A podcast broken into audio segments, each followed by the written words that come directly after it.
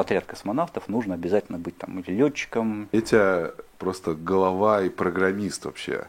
C++, Basic, JavaScript. Тебе пришла в голову Пришла эта в голову. безумная идея стать космонавтом. Я оценил ну, свои шансы очень невысоко тогда. Что это прилетело? Я видел MLM, он не такой. Мы открыли люк, действительно, там вылетел болтик. Ну, Катастрофа. Болтик открутился. Там трещинка, она такая...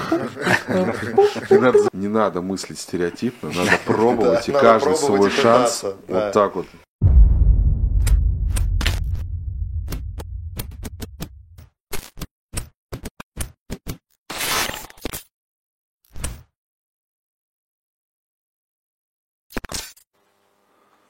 Земля очень красивая. Я так это э, э, взгляд останавливаю. Так, конечно. Но реально она так не выглядит.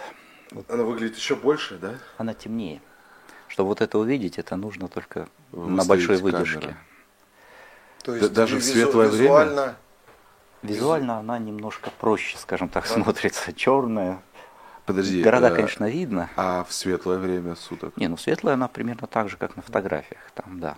Но Не- вот чтобы вот ночную сделать Что, такой... даже американский континент, говорят, что он такой прям яркий, его даже не видно. Нет, города вот яркие, их, конечно, Мгм. видно, они светятся, но Мгм. вот промежутки, вот Мгм. только когда полная луна Мгм. сверху, вот тогда поверхность Земли ну, так более-менее так. А просматривается. атмосферу да. видно?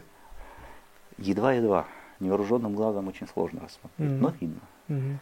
Вот когда северное сияние есть, тогда хорошо и заметно. И после большой выдержки на фотографиях. То есть земля в тени черная.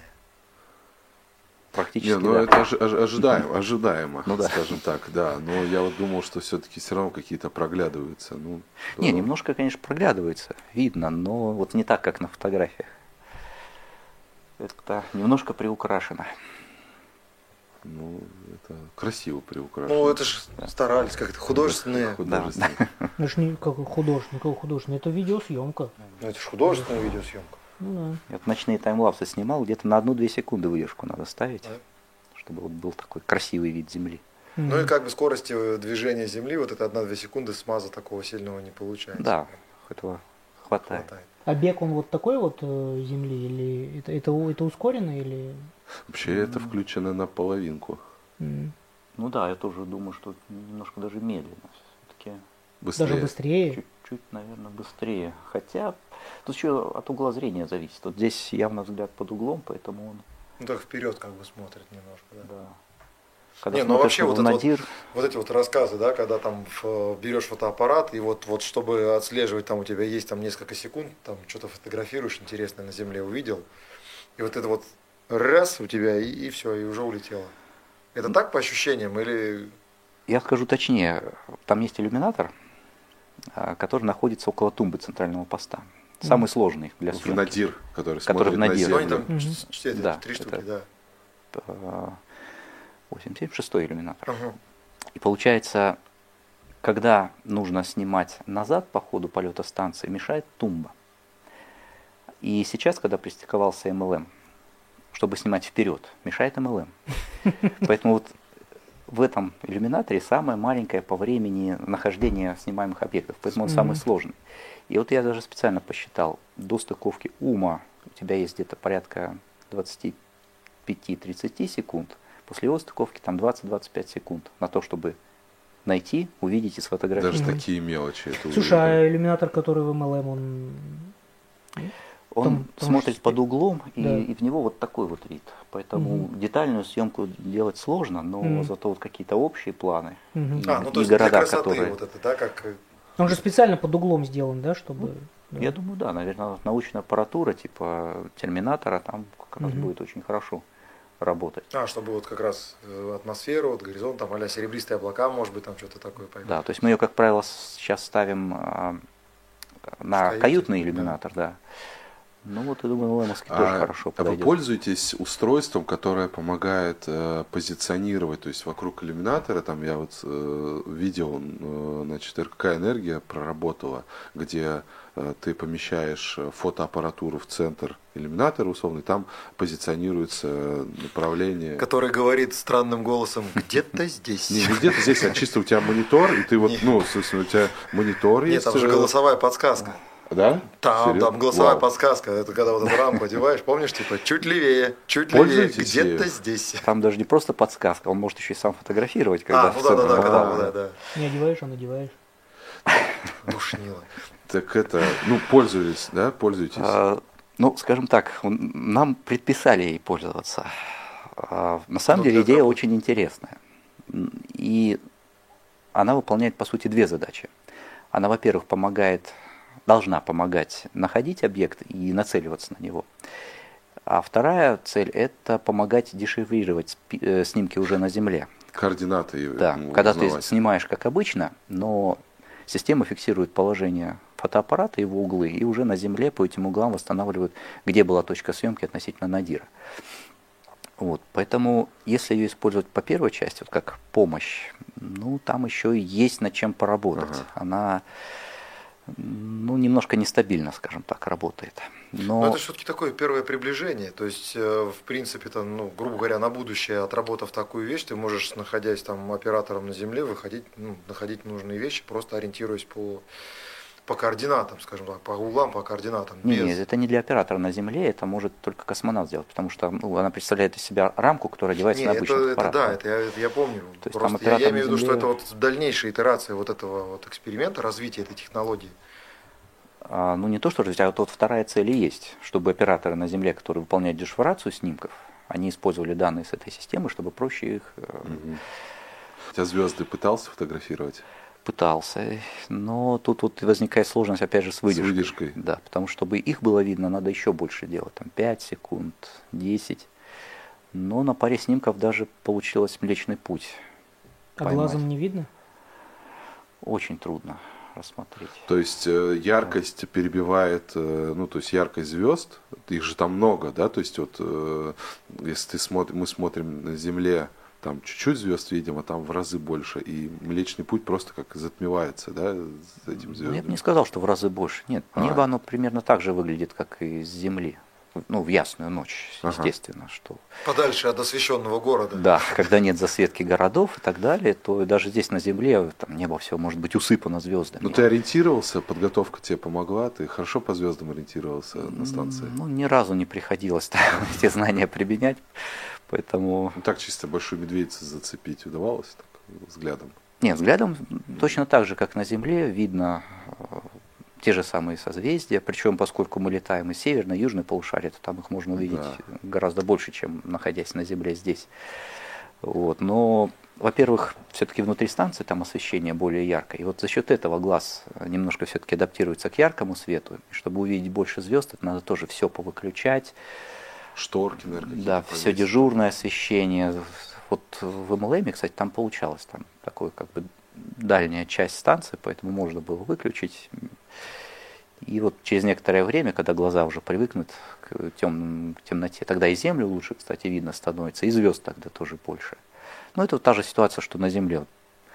Нужно уйти куда-то подальше от города, Ну где да. нету фонарей, Все выключить. да, чтобы действительно увидеть. Красиво. Ну что, мне кажется, мы готовы. К, К новостям? Твоим новостям мы Да. готовы. Давай. Новость, которую я вообще никак не мог обойти, и это такой, знаешь... Опять э, про гидролабораторию? Нет, э, такой э, небольшой камин Генеральный директор Роскосмоса дал интервью телеканалу «Россия-24», в котором рассказал о фактах появления неопознанных летающих объектов. Сегодня не 1 апреля, мы не снимаем юмористическое шоу, это действительно так. э, Вы, вид- вы видели когда-нибудь неопознанный летающий объект? Я часто вижу.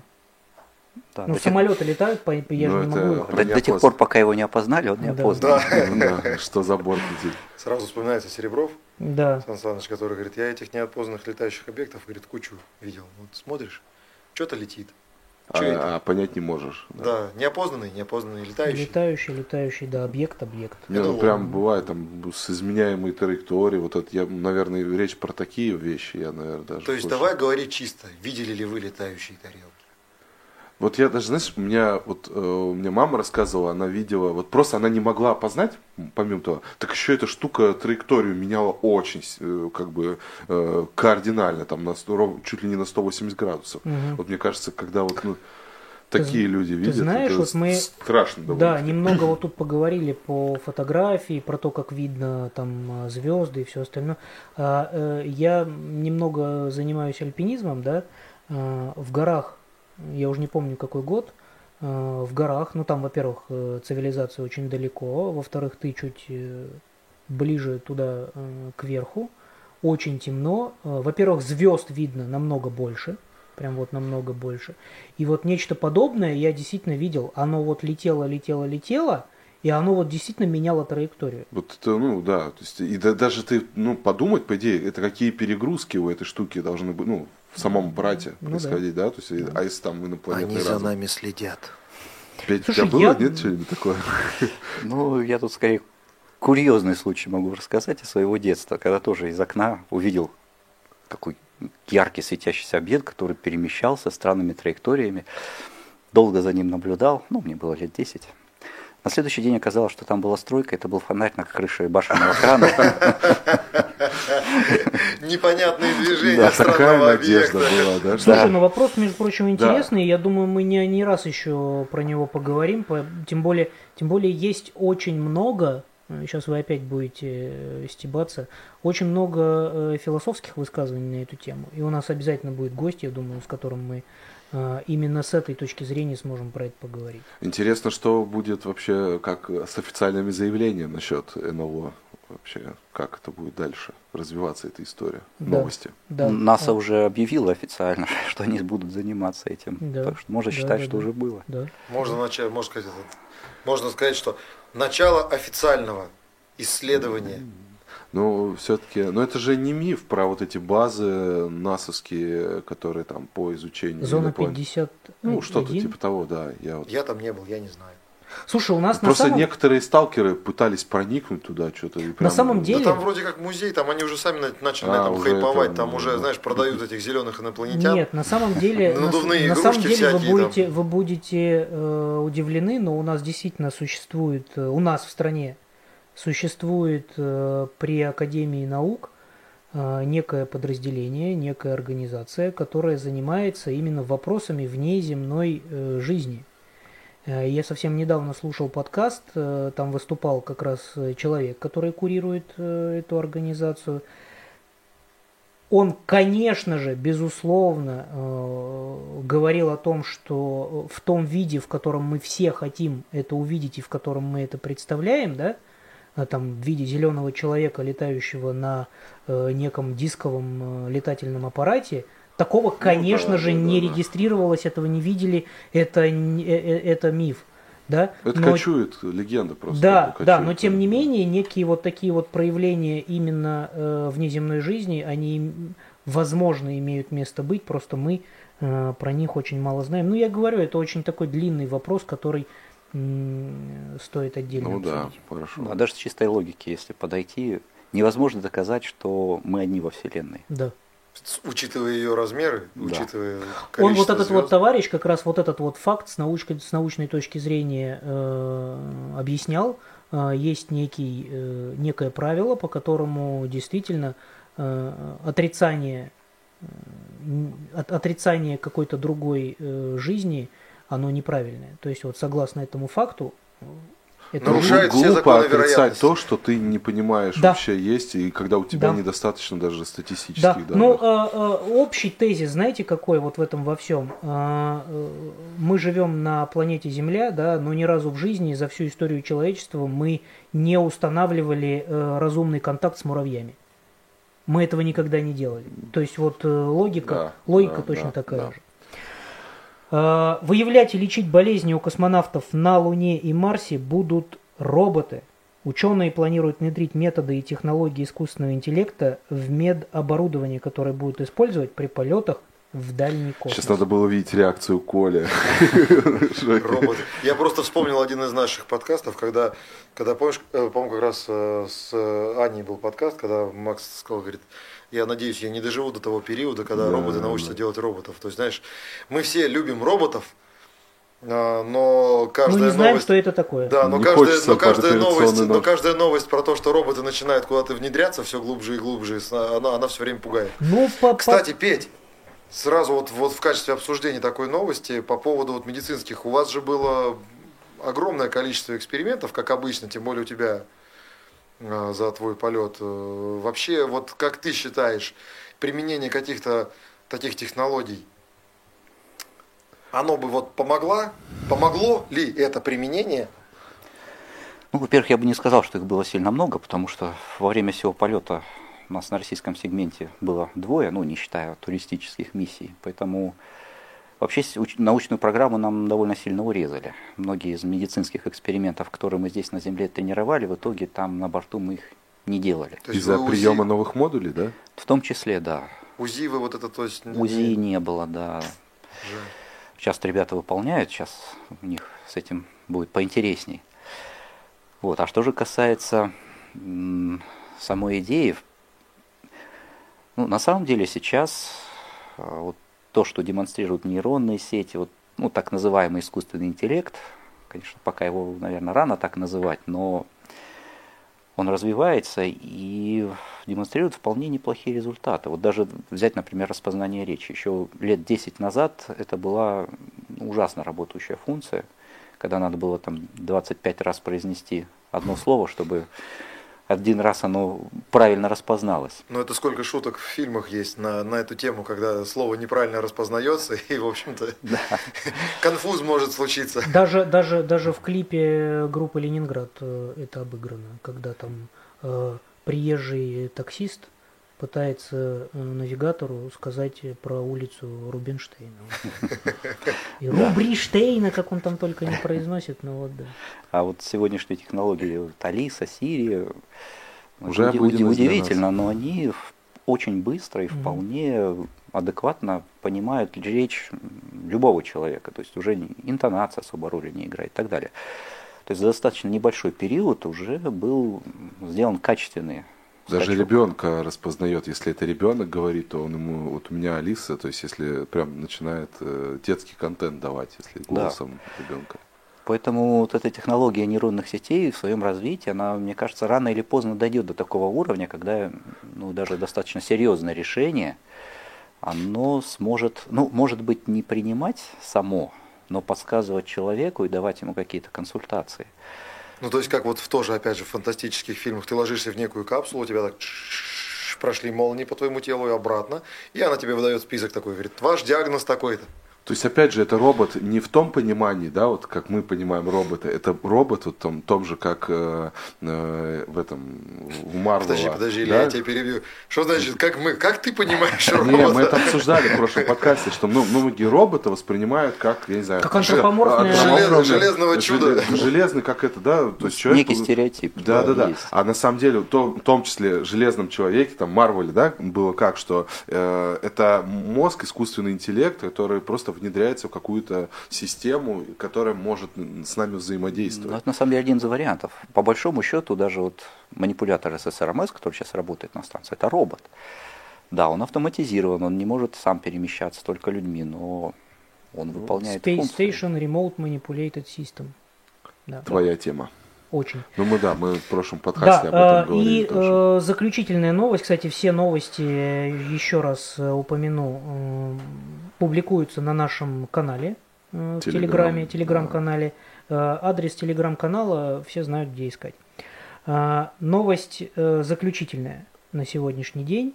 В Москве прошло заседание Совета Российской Академии Наук, на которой представитель РКК «Энергия» рассказал об эксперименте крис- «Кристаллизатор», в котором проанализированы более 100 пространственных структур белков, что поможет разработать препараты против туберкулеза и для лечения СПИДа. Я вот можно сразу выскажусь? Я считаю, что вот эта вот новость, а, она отвечает сразу на э, вопрос, э, безапелляционно, зачем нам нужен космос и зачем мы летаем в космос. Вот Как Мы и нашли- да, э, да. тренажер для м, ДЦП, Да. когда помогают э, Да. мышцы вот, в тонусе вот все, вот все, вот все те деньги, которые потрачены э, на космическую отрасль э, с 57 года, они вот мне кажется, это мое личное мнение, оно, они вот, вот этой новостью они просто себя оправдали.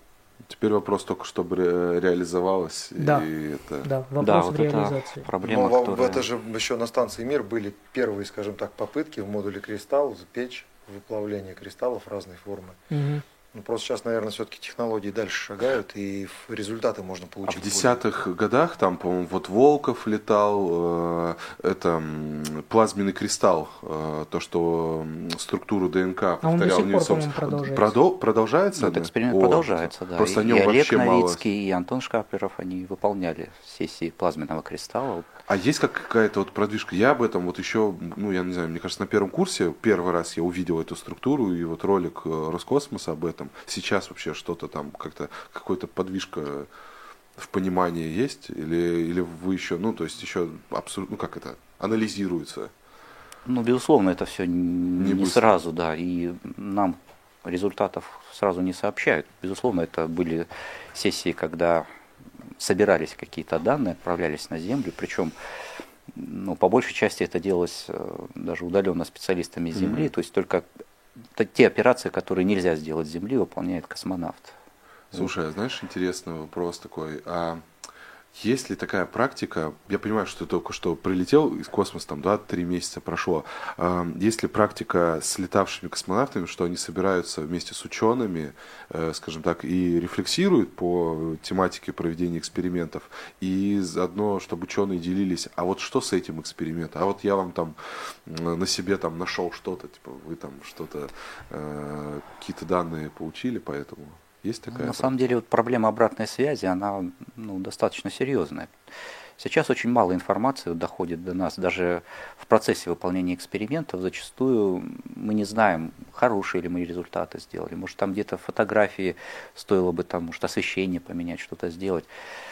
Вот мне приходилось специально спрашивать, То есть лично как- какую-то вот обратную куратором. связь. Ну, как правило, через главного оператора Ага. тоже все это делалось. Но вот, к сожалению, нет какой-то вот отработанной такой технологии, последовательности, чтобы космонавт узнавал о каких-то результатах своих работ, хотя бы отзыв, что все хорошо. Мгм. Даже вот в этом плане Слушай, я помню, это давно было, понимаешь, мы еще только сколько лет назад, когда были ну, такие это, да, это давно в отряде, обсуждается, да, да. обсуждалось. И вот пока нет какой-то вот отработанного механизма. Механизм, механизм э, увеличения э, получения обратной связи, потому что я это, это неоднократно слышишь э, от многих э, экипажей, которые вернулись, что вот хотелось бы как бы обратную связь получать.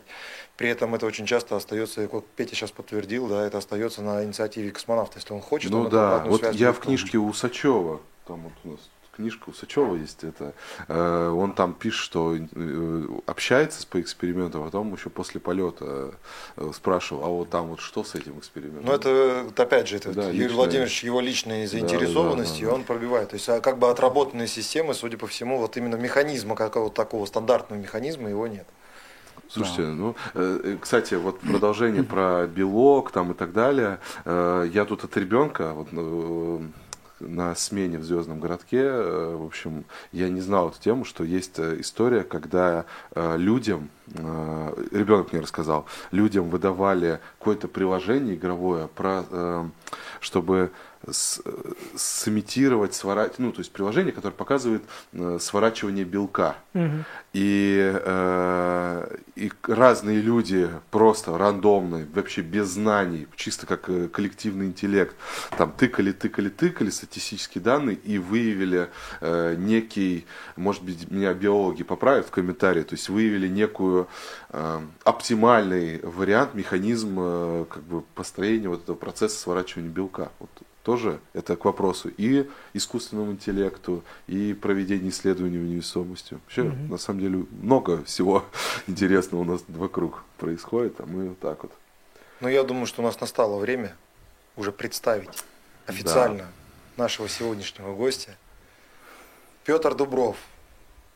Я думаю, я не буду сейчас, да, наверное, все. А, Петр Дубров, космонавт-испытатель. А, мы с Ильей буквально не так давно комментировали посадку, где а, Петя благополучно вернулся после своего первого полета. И надо отметить, что этот первый полет сразу был такой самый серьезный, то есть э, первый полет на год. Член отряда космонавтов с 2012 года. Да, да, это э, один из той самой вот набранной когорты. Петя был э, в первом открытом наборе, который проводился Роскосмосом в 2012 году. И вот э, совершил свой первый космический полет. И сегодня он у нас в гостях. Мы тебя очень рады приветствовать. Э, спасибо, что нашел время в своем тяжелейшем графике по восстановлению. Мы знаем прекрасно, как это выглядит. Вот. И вот просто, просто хотим тебе сказать спасибо, что вырвался. Мы, уделяй- мы- уделяешь мы нам- уже тут э, минут 15 общаемся, уже какое-то Да. э, э, просто насыщение такое. Да, очень не- необычный формат общения для меня. Как правило, это ну, не в форме беседы, а в форме каких-то интервью, заготовленные вопросы. А тут Ты можешь нам тоже задавать вопросы. тебе- Еще, кстати, интересно, хочу сказать, дополнить, Коль, тебя, что э, Петя просто голова и программист вообще, который... Вот ты, ты э, подожди, вообще- ты мне вот снял с языка, потому что я хотел первый А, вопрос просто- все-таки а. задать, да. А, Потому что вот, как я сказал, э, Петя был в числе э, набора, да, в числе везунчиков, счастливчиков, которые прошли первый открытый набор. Вот скажи, пожалуйста, а, мы вот, я когда рассказывал там свою историю, да, мы были все-таки люди, которые с детства там как-то ориентировались, искали способы там попасть, в энергию, целево- э, ну, целевые какие-то были шаги, предпринимали по, а, вот, по пути в, там, в отряд космонавтов или вообще в космическую отрасль. А у тебя как? Ты вот ты увидел объявление такое, о, прикольно, хочу еще там попробовать. Или все-таки у тебя мысль о космосе, потому что я сразу скажу, что еще до отряда ты парашютист э, с большим количеством прыжков еще был до отряда. У тебя, если я не ошибаюсь, есть э, степень э, то ли мастер спорта, то ли что-то такое. кандидат. Кандидат. как когда-то была, а сейчас Да, уже, конечно. То есть вот по, э, по групповым, э, по групповой акробатике, Групповая в аэротрубе. да. То есть у тебя ты какой-то участник соревнований. Групповая акробатика парашютная имеется. Парашют. Да, в Да. Свободном падении вот собирать фигуры. То есть, то есть как бы вот понятно, что ты все-таки с воздухом как-то был связан, ну интересом личным, да, но вот как так, что вот смотришь объявление, о, отряд космонавтов хочу, или это все-таки было гораздо раньше?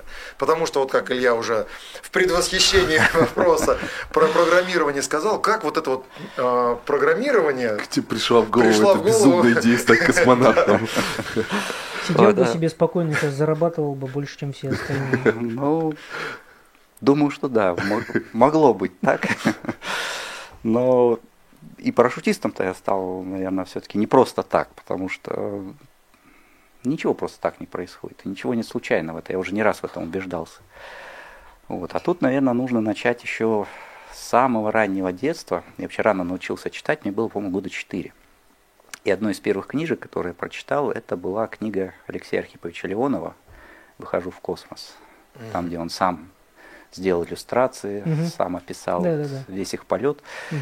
Книга написана, кстати, больше для детей. Да, нам, именно надо, нам да. надо ее как раз тоже найти и поставить в наш э, Там есть фонд. свободные места. Там да. есть свободные места для хороших книжек. книжка действительно знаковая, я считаю. И вот, возможно, именно тогда, вот когда-то во мне и зародилась вот эта идея, что как это здорово увидеть нашу планету, вот даже вот не с корабля, а вот просто через забрало шлема.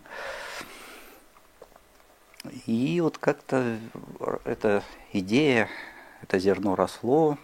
Я потом ну, читал книги о космонавтике, но тогда тут надо еще учесть такой момент, что я родился и вырос на Дальнем Востоке, в городе Хабаровске. И вот в те времена даже поездка в Москву, это было, в общем, и не дешевое, и непростое мероприятие.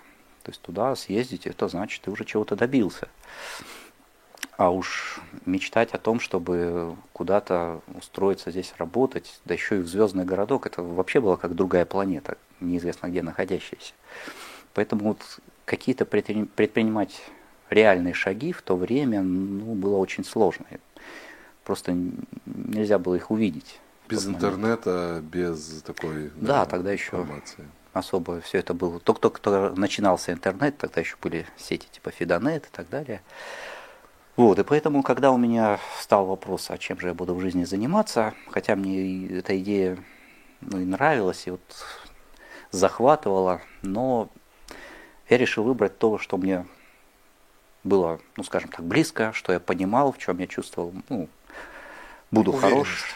Да. Уверенность в своих силах была. Да, и я с детства еще и познакомился с компьютерами, и поэтому начал уже в этом направлении двигаться, изучать их более серьезно, ну и соответствующую профессию получил. Вот. Но вот сама идея о космосе, она все-таки как-то вот, видимо, жила, и парашютный спорт, он тоже отчасти был, наверное, частью вот этой, этого пути. Проверки себя в некотором смысле. Да.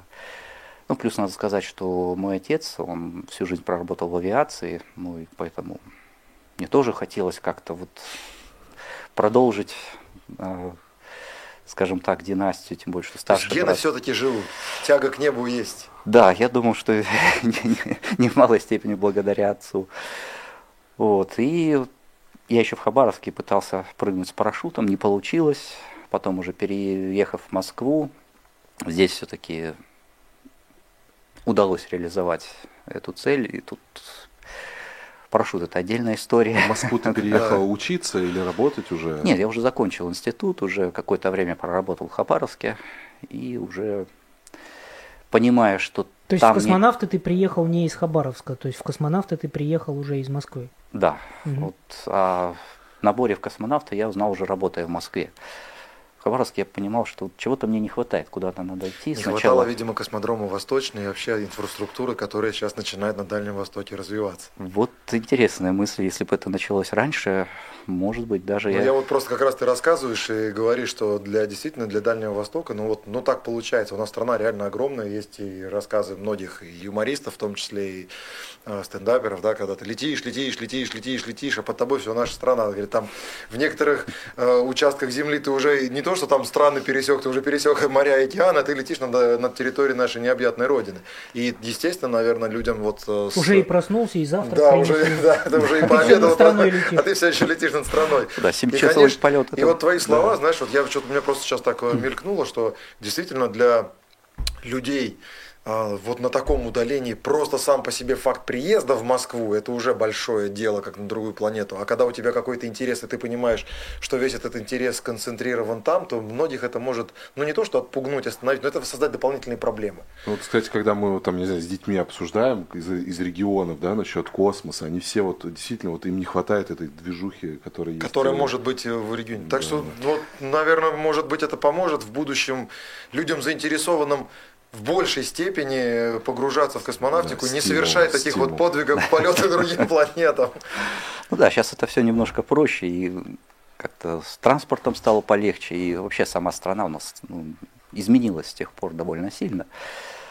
Сейчас уже ну, нет по большому счету проблемы приехать в другой город, найти здесь а, как-то работу.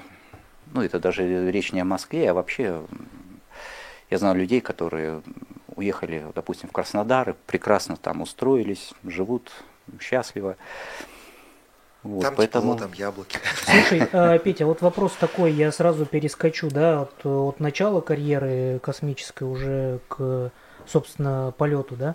А, а, ведь ты же в космосе 355 э, суток провел, да? Это угу. почти год, э, то есть ты фактически долетел до Марса, да? Ты на Марсе... Э, и уже обратно вернулся. Да, да, не, не, вернулся. не вернулся еще. На То есть ты на Марсе э, провел какую-то работу, да, и уже э, фактически, да, на полпути э, прилетел обратно э, на Землю. Вот с этой точки зрения это сложно именно психологически. Вот ты, э, ты казалось бы, вот она Земля под боком, да, но ты э, почти год находился не на Земле. Это трудно?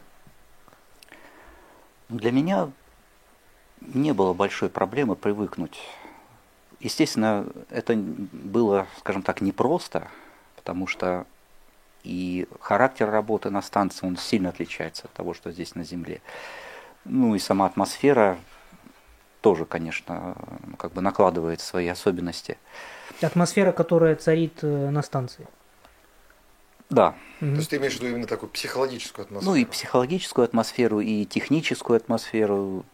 То есть, вот, ну, даже просто вот какие-то бытовые вещи, там, то, что здесь у нас делается очень просто и понятно, там Мгм. приходится учиться этому заново Мгм. и привыкать к этому. Вот. И, ну да, какое-то время для адаптации нужно. Но вот для меня, привыкнув к этому, в общем-то, это стало ну, обычной работой. Вот как ты работался где-то здесь, допустим, устроился на новое место работы, поначалу все новое, новый коллектив, новые задачи, все очень интересно. Потом ты привыкаешь, это становится уже отчасти рутиной, и ты просто работаешь, уже выполняешь свои задачи, ну, ставишь какие-то цели перед собой, там чего-то достигаешь, но это уже идет в таком в русле более спокойном. Вот. И здесь тоже, ну, я бы не сказал, что это была ну, какая-то вот такая действительно проблема, когда ты оттекал вехи, что вот прошло половина полета, вот скорее бы уже на землю. Мгм. То есть это была такая ровная, спокойная работа в определенном То есть ты в режиме. календаре, в календаре Да. красным кружочком дни ты не Не обводил. было такого, что там я там В через каюте палку зачерчал, как это на необитаемом острове. Царапал на станции. Да, даже вот когда меня поздравляли, там, 200 дней на орбите, 300, я как-то сам для себя отмечал, что «О, да, действительно, уже прошло. Ух ты, уже да. 300 дней. Мгм. Мгм. Но сам не стремился как-то вот вести такой отчет, какие-то отмечать вот определенные этапы. Слушай, а вот что касается, ведь э, МКС, она относительно большая, да, большой объем, я имею в виду внутренний, герметичный, ну, относительно, насколько это можно говорить. А если это будет э, там объем э, размером со служебный модуль, это как-то э, повли- То есть, то есть у тебя э, было психологической разгрузкой, что вот ты можешь там сейчас находиться здесь, а потом тебе стало там грустно, скучно или еще что-то, ты Ну, скажем так, сходить место. погулять. Да, сходить, Сходить погулять, залететь в куполу, там, посмотреть на землю, то есть Да. сходить прогуляться по станции. К иллюминатору так Да. Да, да, вот, полюбоваться. вот, да. вот оцени, вот как, вот, вот, вот с этой точки зрения бу- было бы, если бы у тебя был ограниченный объем. Вот тут я должен сказать, что да, если бы объем был гораздо меньше, то сложностей было бы больше. Я даже вот, э, ощутил, что после первой половины полета, вот знаете, как дома бывает ощущение, что вот хочется что-то изменить, там, Мгм. сделать перестановку, там, Мгм. ремонт и так далее. Вот у меня было похожее ощущение, что вот что-то надо поменять. И вот тут, конечно, очень помог МЛМ с его новой каютой. Я переехал из каюты в СМ в каюту в МЛМ, и вот эта смена обстановки, она Как будто перестановку совершил, да? да, как перестановка дома. Она вот дала такую, как перезагрузку, что ли, психологическую, и уже вторая половина. А как тебе Пошел. вообще MLM, вот новые модули вообще, ну, твои ощущения? Ты же на Земле их, э, ну, ты был внутри MLM? Ну да, конечно, у нас Вообще меняется были- представление о модуле внутри, там, обживание этого модуля? Ну, А безусловно, можно, можно я да. немножко вклинюсь все-таки вот, вот, вот ты к этому вопросу? То есть ты на Земле все равно у нас как-то, он, ну по классике, пол, потолок, стены, и вот он прилетает, пристыковался, открываешь люк. Ну да, и я вот об первая, первая реакция, что в невесомости там же все-таки это э, ощущение повернуто, где вот пол, потолок. То есть было такое, что типа, что это прилетело? Я видел МЛМ, он не такой. Не, на самом деле, не, выглядел он, конечно, по-другому, но даже не столько вот из-за ориентации пол-потолок, а из-за того, что он был забит грузами. А, ты что, это- поехал с грузами? Открываешь люк, а Да. перед тобой вот рама, а там куча блоков. ничего там. Не-не-не, он полностью грузами забит. Ну, не Полностью, половину. грузовик. Вот от люка до рабочего поста, до середины модуля, там стояла большая рама, еще несколько блоков курса, которые им управляли в процессе полета, которые мы потом демонтировали, выбрасывали. Болтики летали там? Ну да, Или тапок, тапок О, шапочка, шапочка этого слесаря, да, оператора. да, это уже притча во языцах, что ну, мы как Короче, операторы заранее. должны докладывать все, что там происходит, и когда мы открыли люк, действительно там вылетел болтик, ну, Олег как бы без задней мысли сказал, что ну да, вот вылетел. Но почему-то вот и в социальных сетях, и вообще в средствах массовой информации так за это зацепились, так это обсуждали, как будто это ну, какое-то было событие. Катастрофа. да. Болтик открутился. Ну, на самом деле ничего странного. Ну, могли там в процессе монтажа на земле уронить, а Ну да, там Не и найти, достать да. тяжело, как и Но это, это аппарат. знаешь, как- знаешь, вот как скорее, скорее всего, э, знаешь, как это представил обыватель? А, помните ледниковый период, когда там белочка вот эта вот скачет, да? Она там сначала, а желудь такая втыкает, и там трещинка, она такая... И надо закрывать А потом у нее конечности заканчиваются, эти, за- за- затыкать эти трещинки. Ну да, то есть И, и МЛМ такой, и все развалился. Да, да, да. Скорее всего, да, болтик открутился. Все, сейчас он. А долго вы разгружали, обживались? Вот это вообще процесс долгий был у вас? Ну да, только сама разгрузка заняла там несколько Ну, недель. Это что- к вопросу, что не сразу вы туда за- заехали. Не, Переехали. Слушай, а не секрет вот, э, да, что там в грузовик э, э, кладут на самое дно там что-то, что-то, чего ты там ждешь, там какой-то там Подарок, подарок от- вкусность, от родных, подарок или еще что-то. печенье В там. MLM там что-нибудь там где-нибудь там в углу что-нибудь вам сказали, там разгрузите, там лежит, возьмете. Вот надо сказать, что MLM был единственный, м, ну скажем так, объект, прилетевший на орбиту без подарков. Да ты что? Видимо, настолько все были, как это, взволнованы, что забыли, наверное. Но в УЭМе уже исправились, А, там исправились. посыл- посылки нам положили. Можешь описать тот день, когда тебе пришла в голову мысль, вот ты там сидишь, э, ты там программист, ты, да, там, правильно, ты же программистом работал до отряда, то есть вот Ну ты да. за- там выполняешь какие-то задачи, На связанные каком с... языке программировал? Ой, всех не перечислю. Но основной C++, а так были Pascal, Assembler, Basic, JavaScript, C-Sharp. Как это все Java, помещается? Это у в- тебя Ну, не... в общем, не и- знаешь этого. Ну, естественно, не все языки знаю хорошо, некоторые так очень поверхностно, но от задач зависит. Вот что ты, то есть как получилось так, что ты сидишь, работаешь, и у тебя приходит в голову мысль, или тебе кто-то говорит, что э, давай-ка, или мозг тебе говорит, давай в отряд космонавтов попробуем. Как вообще этот день выглядел, ты помнишь? Вот именно в отряд космонавтов. Ну, чтобы подать заявление в открытый набор. Вот. Наверное, новость где-то прочитал, да, и тут, и, и тут Не, ну вот что-то такое вот щелкнуло. Вот ты помнишь этот момент, когда вот так щелкнул, говорит, а почему не я? Вот хочу попробовать. Ну, не было такого, щелкнуло. Я, как я уже перед этим рассказал, что идея, она вот она была всегда, просто Принятие Я- я не решения. видел путей. Принятие решения, когда. А, а тут ты вроде как и тут он новость. появился. А тут, да, тут д- даже я больше скажу, уже где-то годам к 30, уже живя в Москве, я стал искать э, возможность пройти летное образование. М. Ага. Дополнительно получить. Да. А, да, то есть И- с этой даже стороны. Да, думал, что это может быть как-то потом, потому что- потому что я Летная на большой самолет или на, на истребитель? Ну, на как- истребитель, конечно, в таком возрасте я понимал, что это невозможно, но хотя бы на гражданский самолет. Мгм. Тогда была, по-моему, и были такие программы, да, когда можно было прийти и обучиться. Так и сейчас же есть. Был да, дефицит, инженеры. там был- был дефицит, дефицит, дефицит, да, И летчиков инженеры, гражданской инженеры, авиации. приходя, получали как второе образование, была там государственная субсидия на это. Да, то есть я еще тогда, э, ну как и многие, наверное, полагал, что чтобы попасть вот именно в отряд космонавтов, нужно обязательно быть там или летчиком, или вот... Потому что летчик Да, космонавт, смущает вот это Да. вот всегда летчик, да?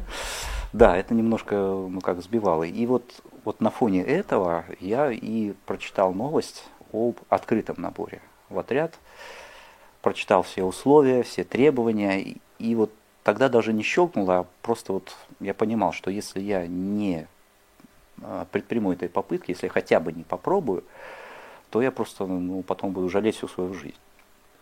Я оценил ну, свои шансы очень невысоко тогда, ну, там, 2, 3, может, максимум 5%, потому что ну, есть же гораздо, ну, огромное количество гораздо более перспективных, скажем, достойных человек, ну, но Мыслил- попробовать я мыслил- должен мыслил был. стереотипами, в общем, как и все. Да. В общем, э, пожелание всем. Не надо мыслить стереотипно, надо пробовать, и надо каждый пробовать свой и шанс да. вот так вот э, браться за него. Потому что только так они и получаются. Да, э, наша жизнь такая, что она шанс может предоставить, но Но ухватиться за этот шанс и чтобы его реализовать, это нужно быть готовым.